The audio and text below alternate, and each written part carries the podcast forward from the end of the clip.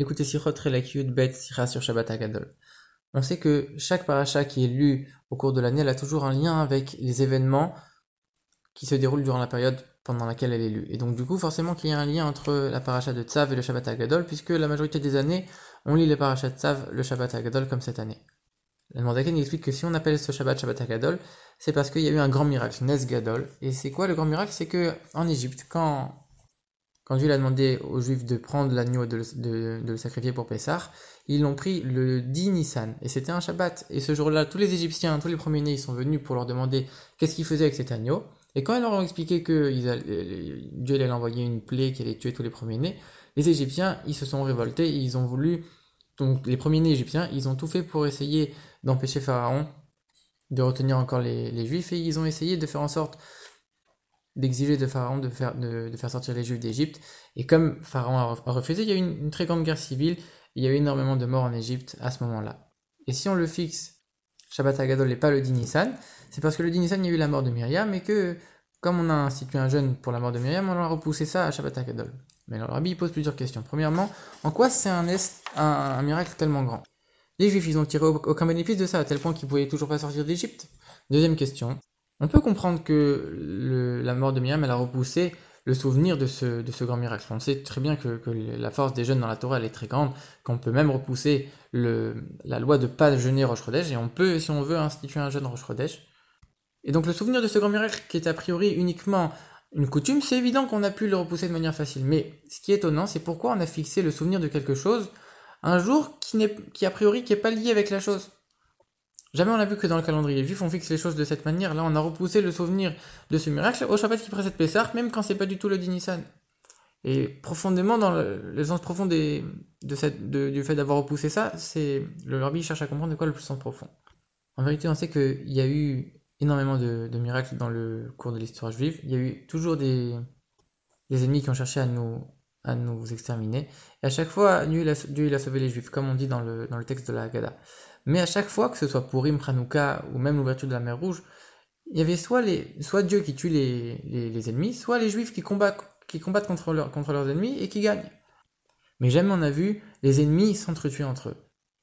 Et donc ici, quand on a l'Égypte dans toute sa force, avec Pharaon qui refuse encore de faire sortir les, les, Juifs, et que quand même les premiers-nés ils viennent et ils essayent de, de, faire sortir les Juifs, et quand ils n'arrivent pas, ils vont même jusqu'à faire une guerre contre ça, alors ça c'est quelque chose qu'on n'a jamais vu dans toute l'histoire.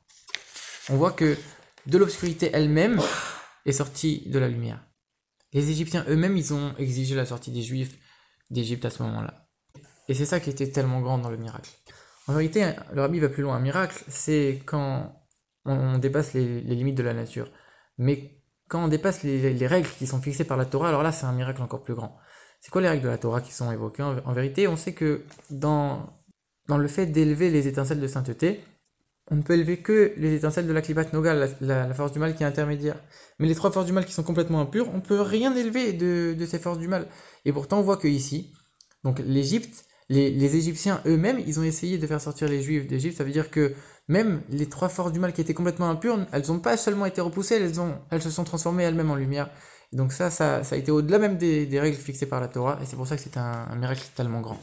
Et le lien avec la mort de Myriam qui a eu lieu le même jour, il est simple.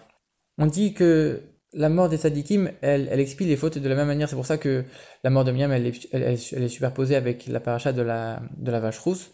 Pour nous, enseigner que comme la vache rousse, elle pardonne les péchés, alors la mort d'un sadik, ça pardonne les péchés aussi. Et on précise même les péchés commis de manière intentionnelle, qu'a priori c'est la même chose, c'est les trois forces impures, on ne peut pas les élever, et pourtant, la mort d'un sadique, elle élève même ces fautes qui ont été commises intentionnellement.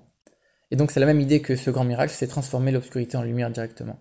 Et donc après, pourquoi on repousse le souvenir de ce, jour à cause de la mort de Myriam? Rabbi explique clairement, on sait que quand Rosh Hashanah tombe Shabbat, on n'a pas le droit de sonner le chauffard, de peur de porter le chauffard en dehors. Mais dans la Chassidut, on explique que c'est pas parce qu'on a repoussé la mitzvah de sonner le chauffard, c'est parce qu'en vérité, l'effet qui est entraîné par la sonnerie du chauffard en temps normal, cet effet, il, a, il est déjà entraîné de manière automatique dans le monde quand Rosh Hashanah tombe Shabbat, on n'a pas besoin de sonner le chauffard pour avoir toutes ces influences divines, elles descendent toutes seules. Donc c'est pas qu'on a repoussé la sonnerie du chauffard, c'est que on n'en a pas besoin à ce moment-là. De la même manière, quand arrive le Dinissan et qu'on commémore la mort de Myriam, alors on rappelle qu'un tzaddik, il expie les fautes, même les fautes intentionnelles, donc on rappelle cette idée de transformer l'obscurité en lumière, et donc automatiquement on n'a pas besoin de rappeler aussi le grand miracle de, de la guerre civile en Égypte, puisque finalement c'est la même idée, donc toutes ces, toutes ces, toutes ces influences, elles sont, elles sont révélées de manière automatique, on n'a pas besoin de rappeler encore le souvenir de ce grand miracle. Et le lien avec la paracha de Tzav, dans la paracha de Tzav, on parle des 16 jours d'inauguration du Mishkan. En hébreu, Milouim, ça veut dire, Milouim en hébreu, ça veut dire remplissage, de rempli. Et ça évoque toujours l'idée que quand ma chère viendra, la lune éclairera autant que le soleil. C'est-à-dire que la lune, elle n'aura plus besoin de la lumière du soleil pour éclairer. Et donc ça aussi, ça évoque l'idée de transformer l'obscurité en lumière. De la même manière, le nom de la paracha Tzav, on voit que dans la Gemara, on évoque énormément de versets où Tzav, ça fait référence à l'idolâtrie. Mais malgré tout, on voit que Tsav, ça fait référence à un empressement et pour toutes les générations dans l'accomplissement de la volonté de Dieu. Donc il y a ces, deux idées, donc toujours prendre l'obscurité, la transformer en lumière.